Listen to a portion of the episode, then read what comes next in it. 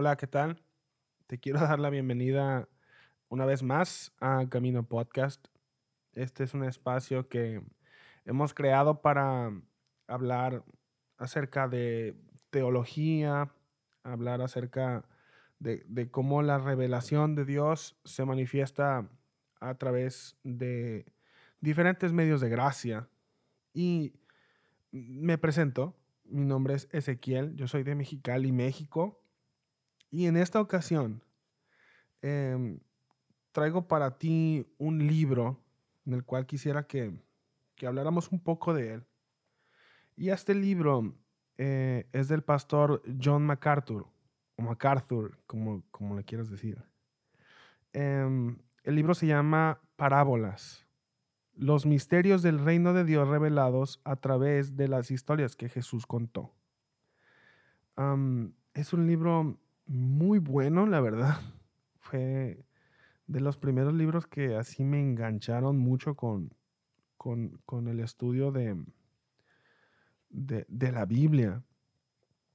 Y el, el pastor MacArthur tiene, creo que dos, dos modos de trabajar en cuanto a sus libros. Uno es cuando se siente específicamente a hablar de un a, a escribir un libro, pero el otro método que creo que utiliza es, e, él predica en su iglesia.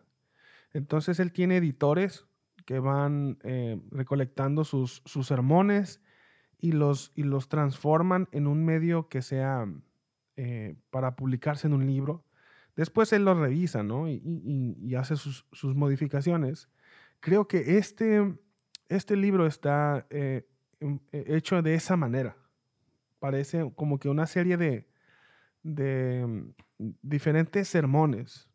Y, la manera como el pastor MacArthur predica, pues es expositiva y es verso a verso. Entonces, la, la, es, es, él es muy bueno haciendo eso. Y, y este libro tiene esa ese enfoque. Em, te, quiero leer los, los, los, diferentes capítulos, los nombres de los capítulos para que te des una idea de lo que, de lo que contiene. El primer capítulo se llama Un día siniestro en Galilea. El segundo es una lección acerca de la recepción de la palabra. Ah, el tercer capítulo, una lección acerca del costo del discipulado el capítulo 4 es una lección acerca de la justicia y la gracia. Capítulo 5, una lección acerca del amor al prójimo. El 6, una lección acerca de la justificación por fe. 7, una lección acerca de la fidelidad. 8, una lección acerca de la sabiduría serpentina. 9, una lección acerca del cielo y el infierno y 10, el último capítulo, es una lección acerca de la persistencia en la oración. Y cada uno de estos capítulos pues hace referencia a una o varias parábolas. Porque algunas de las parábolas son como que son secuenciales o, o, en, por ejemplo, en, la, en, la, parábola de la oveja perdida, la moneda perdida y el hijo pródigo. Son tres palabras, parábolas que Jesús eh, explica o, enseña eh, en, van seguidas y, todas son el, mismo mensaje, pero desde diferente perspectiva.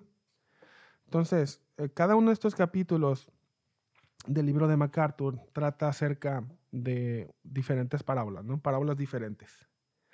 Entonces, ¿pero qué es una parábola? En palabras del pastor MacArthur, dice, las parábolas de Jesús eran ingeniosas imágenes, en, palabras sencillas, con lecciones em, espirituales profundas. Acá hay otra definición que el pastor utiliza. Y es que una parábola no es más que una simple analogía. Es un símil o metáfora ampliada que tiene una lección definitivamente espiritual. Una parábola, también dice, es una figura ilustrativa del lenguaje con el propósito de comparar, específicamente con el fin de enseñar una lección espiritual.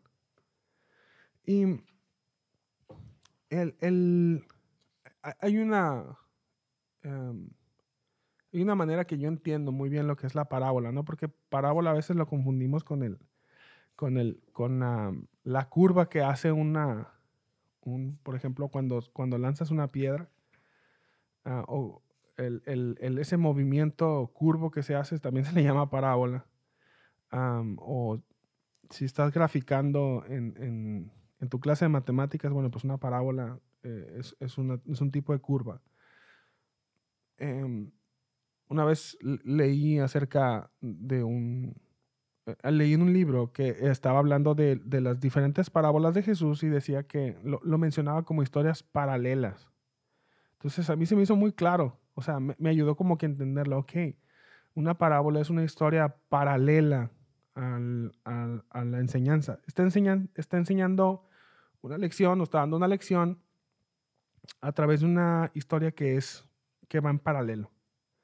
Y bueno, uh, lo, lo, lo, lo, que te quiero compartir hoy del libro, porque la verdad es que cada uno de los capítulos es, es muy profundo y yo creo que sería muy largo esto si habláramos de más de un capítulo. Solamente quiero que consider, consideráramos el primer capítulo, que es un día siniestro en Galilea. Y es básicamente la explicación de por qué Jesús empezó a hablar en parábolas el capítulo se centra en un versículo de Mateo capítulo 13.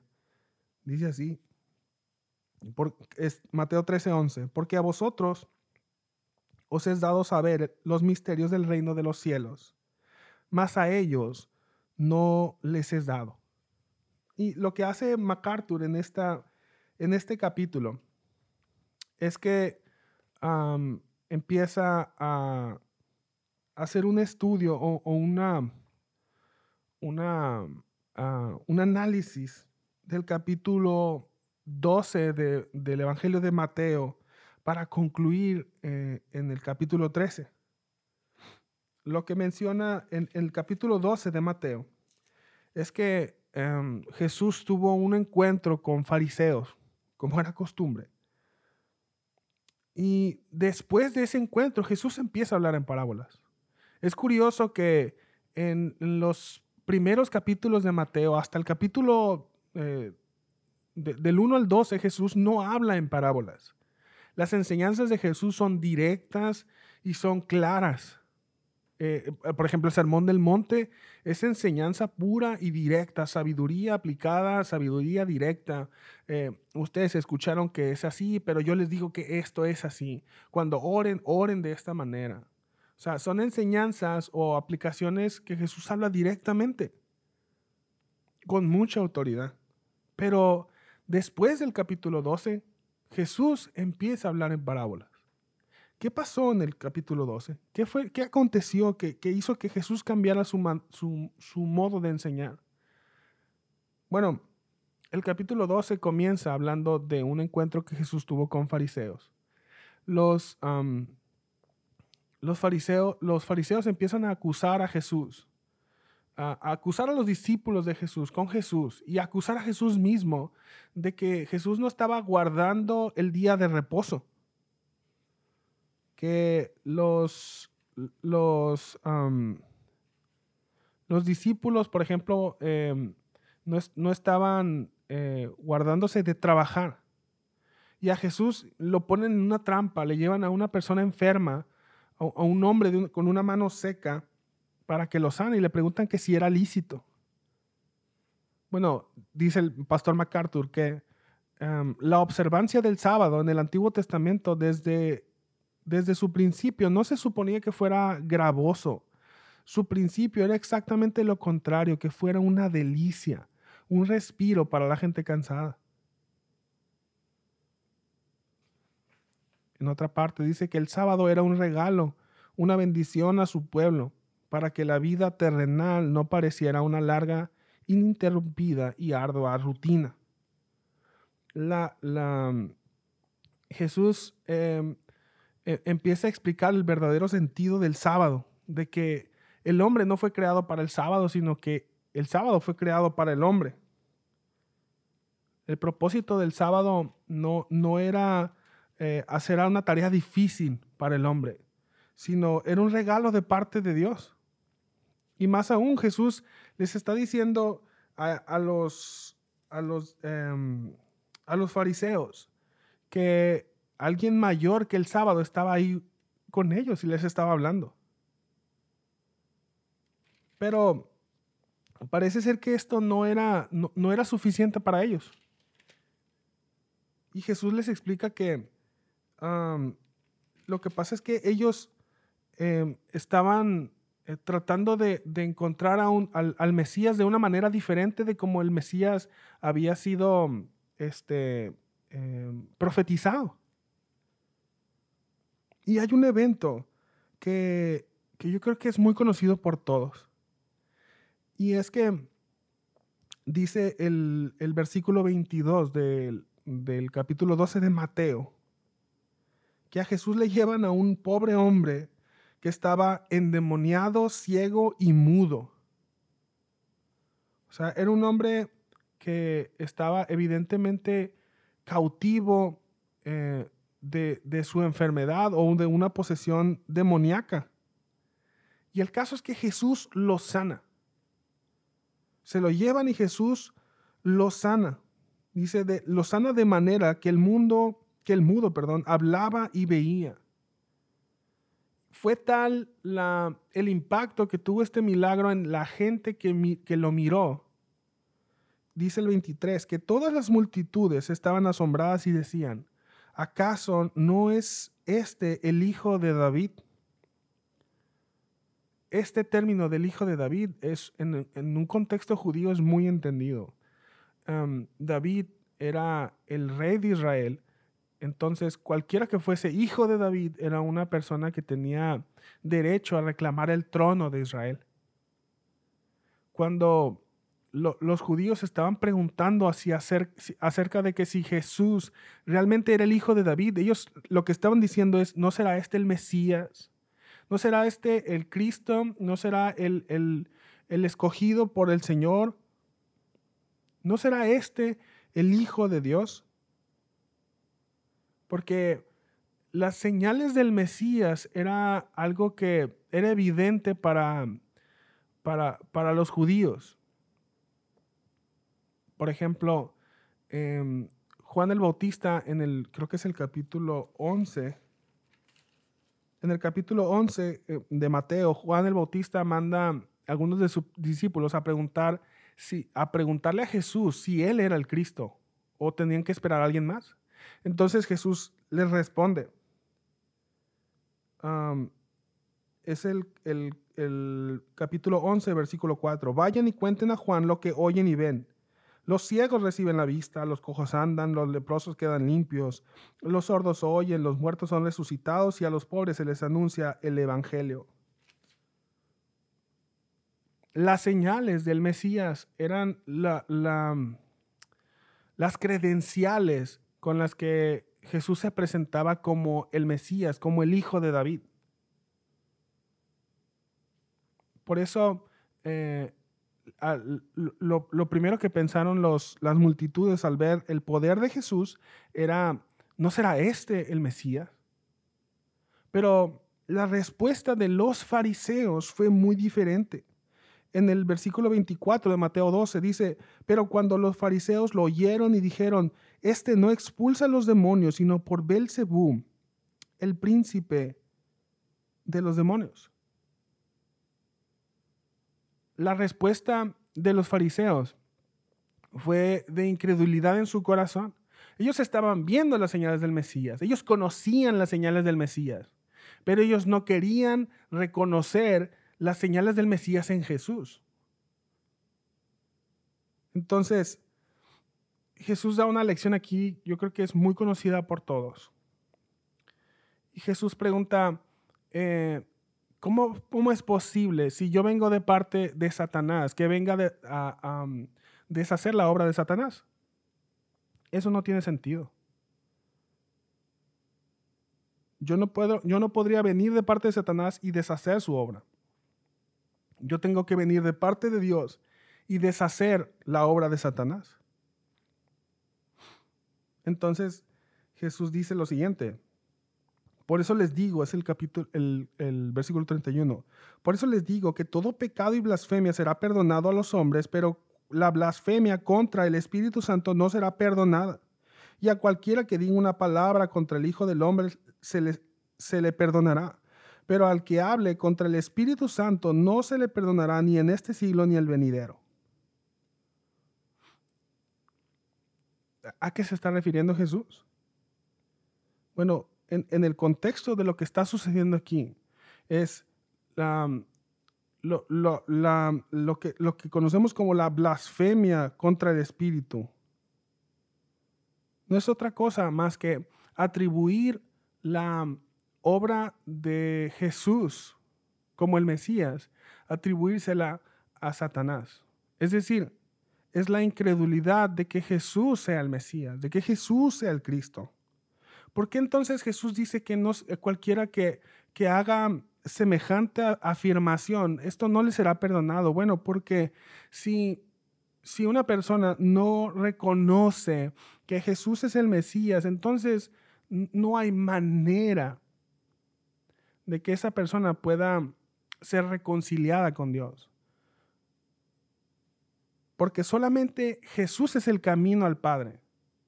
Jesús dijo que Él él es el único camino, no hay otro camino. Él es la verdad, Él es la vida. Cualquiera que no reconozca su obra, entonces está fuera del camino al Padre. Cualquiera que no reconozca su obra está fuera de la vida eterna. En Juan 3:16 dice que eh, de tal manera amó Dios al mundo para que todo aquel que en Él cree no se pierda, mas tenga vida eterna. Si todo aquel que cree en Jesús no se pierde y tiene vida eterna, entonces todo aquel que no cree en Jesús sí se pierde y no tiene vida eterna. No creer en Jesús, entonces eso no tiene perdón. No hay manera de ser perdonado fuera de Jesús. Por eso Jesús les advierte mucho cuidado con lo que dicen. Porque si ustedes no creen que yo obro por medio del Espíritu Santo, entonces yo no tengo la autoridad de decir que soy el Mesías. Y si yo no tengo la autoridad para decir que soy el Mesías, entonces sus pecados no pueden ser perdonados. No hay manera, ustedes están perdidos. Pero los fariseos siguen sin entenderlo y le, y le siguen demandando señales, le siguen pidiendo. Jesús les advierte, tengan cuidado con lo que están haciendo y los fariseos persisten con una actitud eh, de, incredulidad, o sea, cegados, eh, con un corazón cerrado. No, no se resistían a creer. Entonces, empieza el capítulo 13 y Jesús dice su primer parábola. Y la primera parábola es la parábola del sembrador. La parábola dice así, e, el sembrador salió a sembrar y al sembrar parte de la semilla cayó junto al camino y vinieron las aves y se la comieron. Otra parte cayó en pedregales donde no tenía mucha tierra y enseguida brotó porque no tenía profundidad de la tierra. Pero cuando salió el sol se quemó porque no tenía raíz, se secó y porque no tenía raíces secó. Y otra parte cayó entre espinos, y los espinos crecieron y la ahogaron. Y otra parte cayó en la tierra buena y dio fruto. Algunas semillas a ciento por uno, otras a sesenta por uno y otras a treinta. El que tiene oídos para oír, que oiga. Esta es la primera parábola que Jesús eh, Em, enseña eh, aquí en, Mateo. Y, fue un cambio que sorprendió incluso a sus propios discípulos, porque los discípulos le preguntaron en el, en el versículo 10 del capítulo 13 de Mateo, ¿por qué les hablas en parábolas? Y Jesús les responde, porque a ustedes se les ha concedido conocer los misterios del reino de los cielos. Pero a ellos no se les ha concedido porque a cualquiera que tiene se le dará más y tendrá en abundancia, pero a cualquiera que no tiene, aún lo que tiene se le quitará. Por eso les hablo en parábolas, porque viendo no ven y oyendo no oyen ni entienden. Y en ello se cumple la profecía, del de, profecía de Isaías que dice, al oír ustedes oirán, pero no entenderán, y viendo verán, pero no percibirán. Porque el corazón de este pueblo se ha vuelto insensible y con dificultad oyen con sus oídos. Y han cerrado sus ojos de modo, de otro modo verían con los ojos, oirían con los oídos, y entenderían con el corazón, y se convertirían, y yo los sanaría. Pero dichosos los ojos de ustedes porque ven y sus oídos porque oyen, porque en verdad les digo que muchos profetas y justos desearon ver lo que ustedes ven y no lo vieron, y oír lo que ustedes oyen y no lo oyeron. Lo, que Jesús está diciendo aquí es que este cambio de, de enseñanza se debe a la dureza del corazón de, los fariseos, de gente que eh, estaba escuchando el mensaje de Jesús, las, las, enseñanzas de Jesús, las parábolas de Jesús, pero aún así no querían escuchar. Entonces, ah, el, propósito de, de Jesús, dice el pastor MacArthur, que el propósito de las, ah, bueno, dice así en síntesis, las parábolas de Jesús tenían un evidente propósito doble. Escuchar, esconder la verdad de la gente santurrona o satisfecha de sí misma que se consideraba demasiado especial para aprender de él y revelar la verdad a las almas ansiosas con la fe semejante a la de un niño con hambre y sed de justicia. Jesús le dio gracias al Padre por ambos resultados. Por ejemplo, en Mateo 11 dice, Te alabo, Padre, Señor del cielo y de la tierra, porque escondiste estas cosas de los sabios y de los entendidos y las revelaste a los niños. Sí, Padre, porque así te agradó.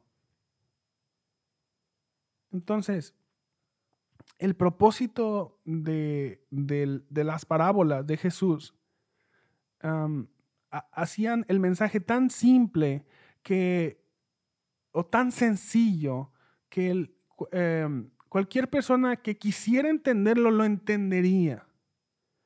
Pero era tan sencillo que era un repelente para aquellas personas que se creían demasiado complejas o, que querían em, agregarle demasiadas cosas al mensaje de salvación. El, propósito aparente de Jesús era doble. Que los que no iban a escuchar no lo entendían. Tenían el propósito de esconder las verdades del reino de los cielos para aquellos que no querían escuchar y revelarlos al mismo tiempo para aquellos que lo querían escuchar. Dice el pastor MacArthur que ah, la razón de hablar en parábolas también se debe a la misericordia de Jesús. Porque dice eh, en, la, advertencia de Jesús que mm, al que, ah, ¿dónde está? Es en el capítulo 13, en el versículo 12, porque a cualquiera que, a cualquiera que tiene se le dará más y tendrá en abundancia, pero a cualquiera que no tiene, aún lo que no tiene se le quitará. Por eso es que hablo en parábolas, porque viendo no ven y oyendo no oyen ni entienden. Es decir, Jesús está quitando un poco de la carga, de, la acusación que, eh, que, los fariseos tendrán que enfrentar. Porque eh, en el capítulo 12 anterior, cuando eh, los fariseos le exigen señales a, a, Jesús, Jesús les dice, es que ustedes no entienden, o sea, mayor, mayores señales que estas no han habido. De hecho, dice, si, si pusiéramos en una balanza a, los habitantes de Nínive, que eh, con, con, ustedes, los de Nínive incluso los podrían acusar a ustedes de incrédulos, porque incluso los de Nínive al escuchar la predicación del profeta Jonás se arrepintieron, pero ustedes que están escuchando a alguien que es mayor, mucho mayor que Jonás, no creen, no se arrepienten. Entonces Jesús empieza a hablar de esta manera para esconder un poco el mensaje a aquellos que no lo quieren escuchar pero para revelarlo al mismo tiempo a aquellos que quieran escucharlo. Y yo creo que por eso es que Jesús habla de la primer parábola, eh, que la, primer primera parábola sea la parábola del sembrador. Y cuando Jesús explica la parábola, Jesús está hablando de, de, diferentes, eh, de, de diferentes tipos de tierras habla de una sola semilla, habla de la misma semilla, porque dice que un sembrador, un sembrador salió a sembrar. No está hablando, no da detalles del sembrador, no da detalles de la semilla. Solamente dice que el sembrador es, dice que la semilla es la palabra del reino. O sea que el sembrador es todo aquel que sale a predicar la palabra del reino no da detalles de, qué, es la, qué es la semilla, ni que hay diferentes tipos de semilla, ni que hay diferentes métodos ni preparaciones de semilla, ni que hay diferentes tipos de sembradores. Solamente se enfoca en los diferentes tipos de tierra. Lo que está hablando de los, de los diferentes estados es los diferentes tipos de corazones que reciben. el, mensaje de la parábola del sembrador son los diferentes tipos de recibimientos que tienen la palabra de Dios en, el corazón de los hombres. Jesús dice que el, primer, el primer caso, dice en el versículo 19 de Mateo 13, a todo aquel que oye la palabra del reino y no la entiende, el maligno viene y arrebata lo que fue sembrado en su corazón. Este es aquel a quien se sembró la semilla junto al camino. Es decir, gente que tiene su corazón tan cerrado, tan, eh, em, tan duro, que la semilla, la, palabra no logra penetrar dentro de su corazón. Es aquella persona que escucha la palabra pero no la entiende. No la atiende, no hace caso. Entonces viene el maligno y lo arrebata. Bueno, eh, yo creo que lo, que lo primero que Jesús está hablando aquí es acerca del corazón de los incrédulos, de los fariseos incrédulos, que por más que escuchaban el mensaje que Jesús traía, ellos no lo entendían. Bueno, los diferentes tipos de, tierra que, habla en, la parábola del sembrador, vemos diferentes tipos de recepción. Nada más quiero hablar del último. Dice que estoy en el capítulo 13 de Mateo. Y es el versículo 23, pero aquel a quien se sembró la semilla en tierra buena, este es el que oye la palabra y la entiende. Este sí da fruto y produce uno a ciento, otro a sesenta y otro a treinta por uno. Es decir, eh, existe un tipo de corazón que estará abierto a escuchar la palabra de Dios y recibirla y, la, evidencia de que una persona ha recibido eh, correctamente el mensaje de la palabra es que va a producir fruto. Algunas personas producirán mucho fruto, algunas producirán medianamente, otros poco fruto. Pero la única constante aquí es que todo aquel que recibe correctamente la palabra del reino da fruto todo aquel que no recibe la palabra del reino, entonces no da fruto. Bueno, este es básicamente lo que habla el primer capítulo del libro Parábolas de, John MacArthur. Em, el libro no es muy largo, eh, tiene mm, menos de 200 páginas. Los libros de MacArthur ese, tienen la, eh, la característica de que casi siempre añaden un apéndice con, con, no sé si es un capítulo extra que no quiso agregar o es un, o, es un escrito de algo que, que, publicó en otro momento. Este, pero digo, hasta antes del apéndice son creo que 200 páginas. El libro está pues escrito de una manera muy eh, sencilla, también está lleno de muchas citas bíblicas. Pues son estudios. Está hablando de, de las parábolas y las explica, ¿no? ¿no? No habla de todas las parábolas. Digo, no está la parábola del hijo pródigo, por ejemplo. Yo esperaba verla. Em, eh, pero no, no está, por ejemplo, aquí. No habla de todas, pero las que tiene están está muy buenas. La verdad es que yo creo que son para, al, incluso algunas son parábolas que a lo mejor no, no son de las favoritas, no son de las, de las populares, pero todas, todas, todas, todas, todas las parábolas de Jesús tienen un mensaje que todos los cristianos debemos conocer.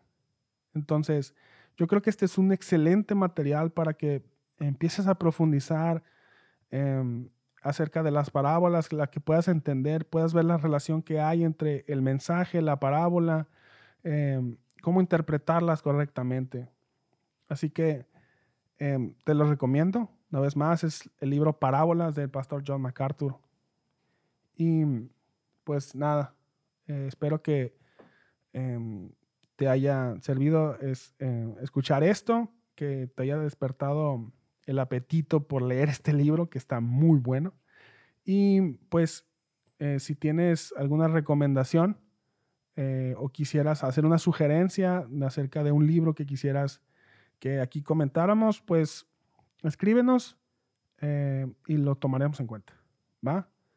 Pues esto es todo. muchas gracias por escuchar. Esto es Camino Podcast. Em, pues nada, Dios te bendiga.